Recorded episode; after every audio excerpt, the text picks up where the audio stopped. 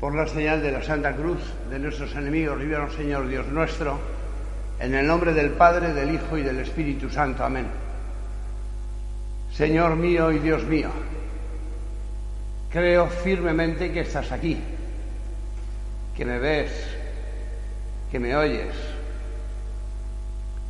Te adoro con profunda reverencia. Te pido perdón de mis pecados y gracia para hacer con fruto este rato de oración.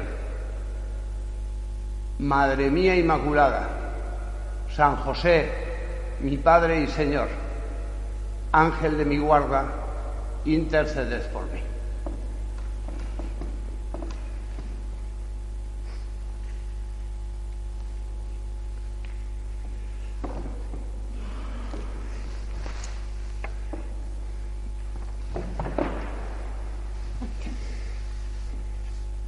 Estos días he recordado un chascarrillo que algunos os he contado de un matrimonio que sale de misa y iban hablando y dice ella, ¿has visto a los Fernández? Ya han vuelto. pues no me he fijado, contesta el marido. Un poco más adelante dice ella, ¿has visto el crío de Amparo y Fernando cómo ha crecido? Y dice el marido, pues no me he dado cuenta. Oye, ¿y lo del bolso? ¿Lo del bolso de Teresa? Es igualito que el mío. No me he dado cuenta. ¿Tú, ¿Cuál es tu bolso?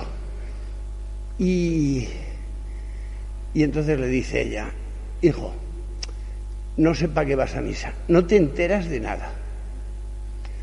Pues lo he recordado porque en estas transmisiones, al poco de acabar, me llegan algunos WhatsApp. Ha tosido. ¿Está bien? Ha usado el pañuelo.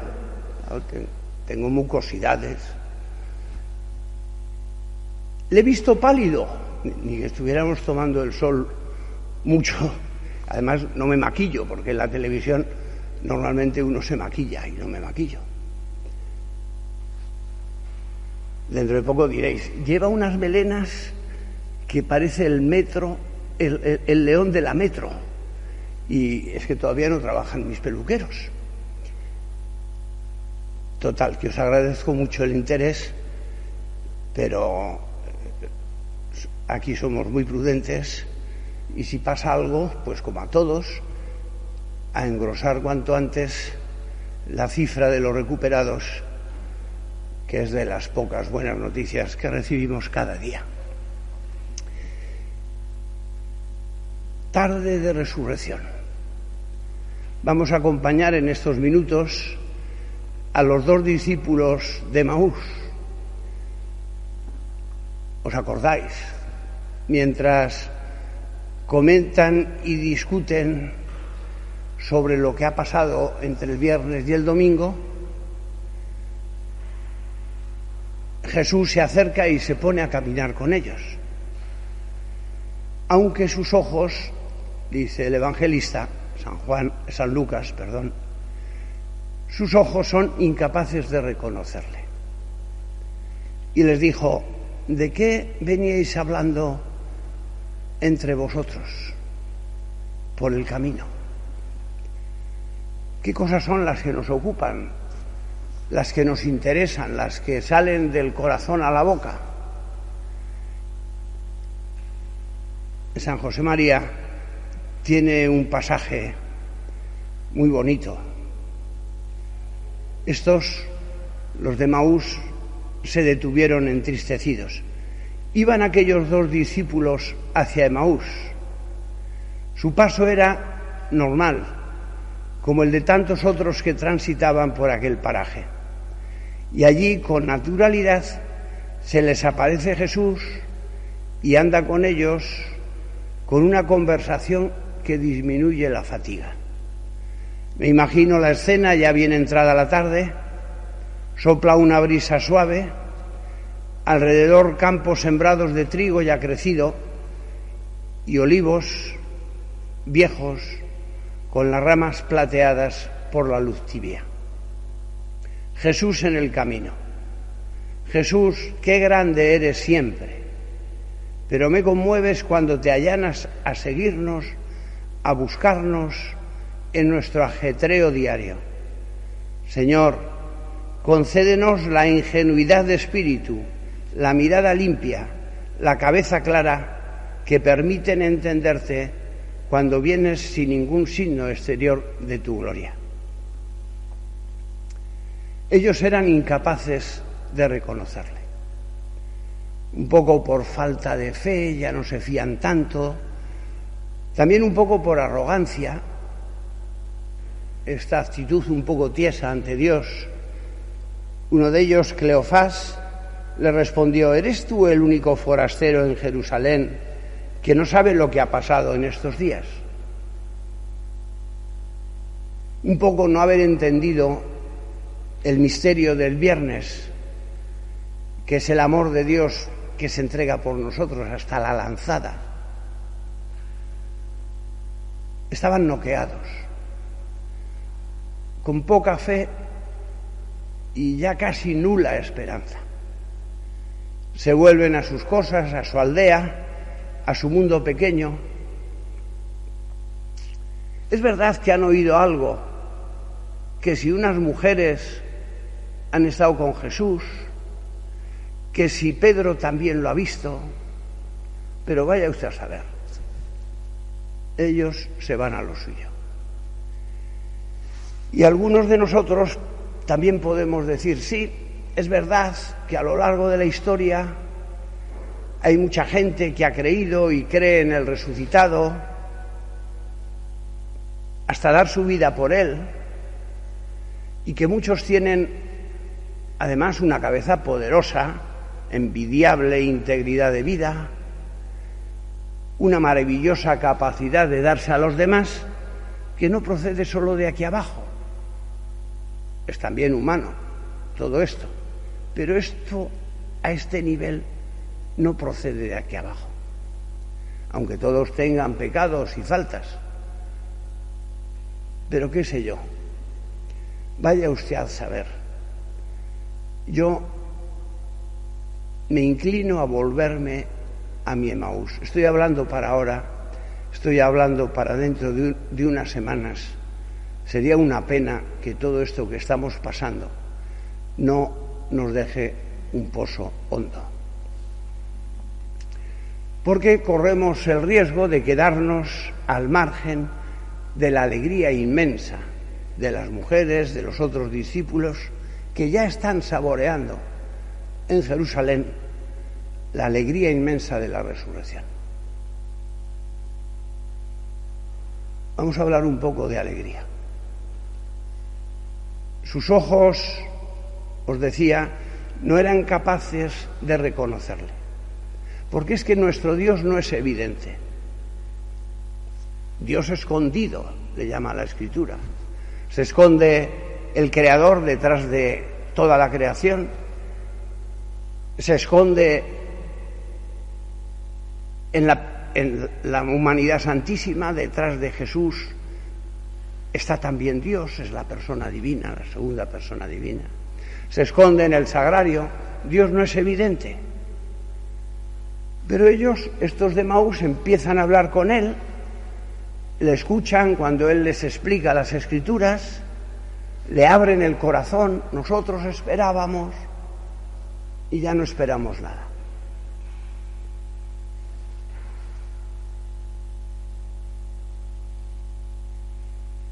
Sería ingenuo negar la reiterada presencia del dolor y del desánimo, son otras palabras de San José María, de la tristeza y de la soledad durante la peregrinación nuestra en este suelo. Por la fe hemos aprendido con seguridad que todo eso no es producto del acaso, que el destino de la criatura no es caminar hacia la aniquilación de sus deseos de felicidad la fe nos enseña que todo tiene un sentido divino, porque es propio de la entraña misma de la llamada que nos lleva a la casa del Padre. No simplifica ese entendimiento sobrenatural de la existencia terrena del cristiano la complejidad humana.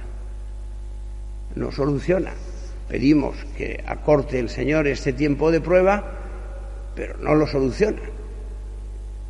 Pero sí asegura al hombre que esa complejidad puede estar atravesada por el nervio del amor de Dios, por el cable fuerte e indestructible que enlaza la vida de la tierra con la vida definitiva de la patria. Y va dando sentido a esas preocupaciones suyas, les va explicando las escrituras y de su corazón, del corazón de los dos de Maús, va saliendo también el veneno que les entristece. ¿Cómo va saliendo? En conversación con Dios. Y hay dos elementos importantes, profundos, de, de la alegría verdadera. Uno, entender más la cruz. ¿Qué es lo que ha pasado el viernes? ¿Qué sentido tiene el dolor en nuestra vida? Y dos, que todo esto se aclara en conversación con Dios. Él les pregunta y ellos responden. ¿Qué conversaciones veníais trayendo? Y ellos cuentan lo que llevan dentro. O sea, el Evangelio no lo podemos leer como quien lee una novela o un libro de historia. El Señor sale siempre a nuestros caminos con el deseo de convertirlos en un nuevo Emaús. Y llegaron cerca de la aldea a donde iban y él hizo ademán de continuar adelante. Leo en San Lucas. Pero le retuvieron diciéndole, quédate con nosotros, porque se hace tarde y ya está anocheciendo. Qué maravilla. Qué palabras más certeras. Jesús, quédate con nosotros, porque si tú te alejas, nos rodean las sombras, porque si tú te vas, anochece en nuestra vida. Y entonces vivimos las cosas que nos tocan vivir, las alegres con menos alegría y las duras con mucho desamparo quédate con nosotros, porque se hace tarde y está anocheciendo. Y entró para quedarse con ellos. Una tercera base de la alegría es este ofrecer, este dar lo que uno tiene. La cruz, que es la manifestación del amor de Dios, y por lo tanto de que Él nos quiere como un padre, nosotros somos sus hijos, como el hijo más pequeño para una madre, para un padre. La oración para darnos cuenta de que esto es Emaús, de que el Señor nos espera constantemente, nos acompaña siempre, también ahora en vuestras casas especialmente ahora. Y este ofrecer lo que tengamos a Dios y a los demás, de alguna manera también son Cristo. Cuanto más necesitados, más pequeños, más débiles, más ancianos, más pobres, más Cristo. y entró para quedarse con ellos. Y cuando estaban juntos a la mesa, tomó el pan, lo bendijo, lo partió y se lo dio. Y entonces se les abrieron los ojos y le reconocieron. Es que a Jesús lo veo lejos, lo veo como un personaje histórico. Entender la cruz, hacer oración, darse a Dios y a los demás. Verás cómo es un don de Dios. Verás cómo es más fácil reconocerlo. Y se volvieron a Jerusalén radiantes, habiendo recuperado la alegría. La alegría del cristiano no es la alegría de un animal sano, de que todo va bien, que todo funciona. Ya veis que hay cosas que no funcionan.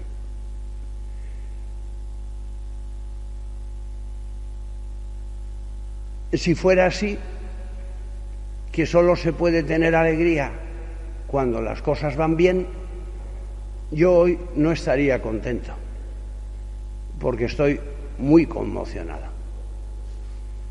Recordáis que hace días os pedí que rezarais por un amigo mío muy cercano, más que amigo. Se trataba, nos lo dije, se trataba de don Juan Cotino que fue, entre otros muchos cargos públicos, director general de la Policía, consejero y vicepresidente de la Generalitat Valenciana y presidente de las Cortes Valencianas. Esta mañana, como ya se ha hecho público, ha fallecido por coronavirus en el Hospital de la Fe. La primera foto de prensa que ha aparecido acompañando esta luctuosa noticia, se le ve a Juan subiendo la escalinata de esta parroquia y detrás se lee parroquia de San José María Escriba, se lee más bien San José María Escriba. Me parece que es una instantánea elocuente. Juan, durante muchísimos años, desde prácticamente su juventud, ha intentado subir esa escalinata, no esa escalinata material, la escalinata que lleva al Señor. Ha ido intentando acercarse más y más a Dios, ayudado precisamente por el Espíritu del fundador del Opus Dei, de San José María. Y la subía con constancia, con alegría y con deseos grandes de que muchos le siguieran. Incluso, y de esto soy testigo directo, en estos años en los que ha sufrido tanto, por las cosas que sabéis, lo que más le interesaba aparte de su trato con Dios, su atención a su familia en algunos asuntos delicados o de salud de otros miembros de la familia, era que la gente se acercara a Dios y se preparara para servirlo bien en la vida pública. Otras escaleras, Juan Cotino no tenía ninguna necesidad de subirlas y mucho menos de trepar. Entró en la política por vocación de servicio. Por esto pongo yo la mano en el fuego. Quizá a otros les interesan más esas escaleras que conducen, que conducen, que conducen a la infamia.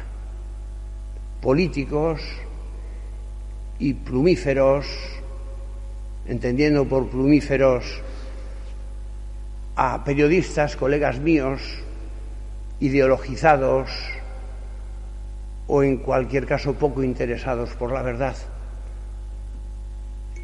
Quizá les interesaban, no lo sé. Juan sabía todo, hasta de qué despacho había salido lo que le orquestaron. Y a la vez iba saliendo indemne, lógicamente, de todos los juicios en los que le implicaron. Precisamente estaba citado en Alcalá de Henares en un juzgado el 9 de marzo. El día anterior llegó a Madrid en el AVE y tuvo que viajar, coincidió, en el transporte público desde Atocha hasta Alcalá y aquel cercanías iba atestado de personas que acababan de asistir a esa funesta manifestación del 8 de marzo. Allí fue seguramente su contagio. Si no, casi seguro estaría entre nosotros, aunque él ahora está mejor. Se diría que los que procuraron su muerte política lograron también con esta circunstancia, ese juicio y esa manifestación, su muerte temporal. La calumnia, los juicios de telediario, las portadas, también, por desgracia, son una tristísima pandemia que dura demasiado. Juan, aun sabiéndolo todo, rezaba por ellos, no les guardaba rencor, aunque reconocía la maldad de algunos hechos. También se, daba cuenta de que el Señor, importantísimo, tiene que ver con lo que hemos hablado esta tarde, de la alegría. Él tenía mucha alegría.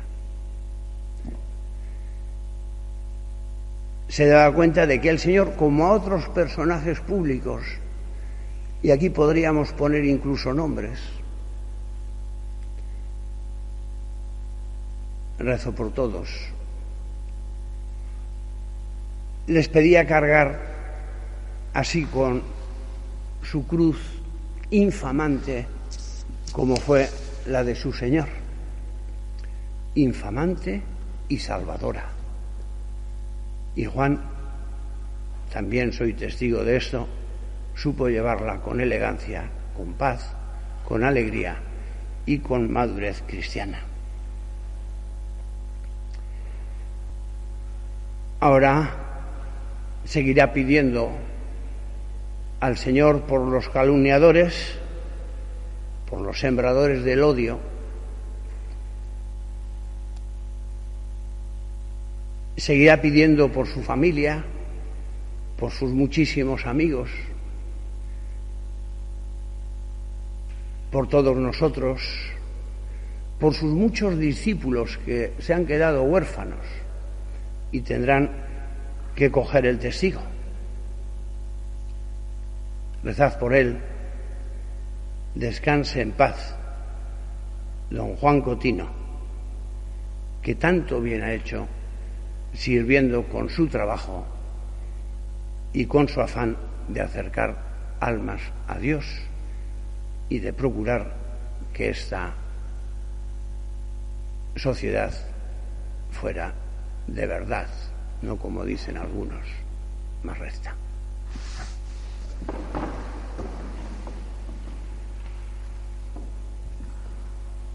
Te doy gracias, Dios mío, por los buenos propósitos, afectos e inspiraciones que me has comunicado en esta meditación. Te pido ayuda para ponerlos por obra. Madre mía Inmaculada, San José, mi Padre y Señor, Ángel de mi guarda, interceded por mí. Entonces, hasta mañana.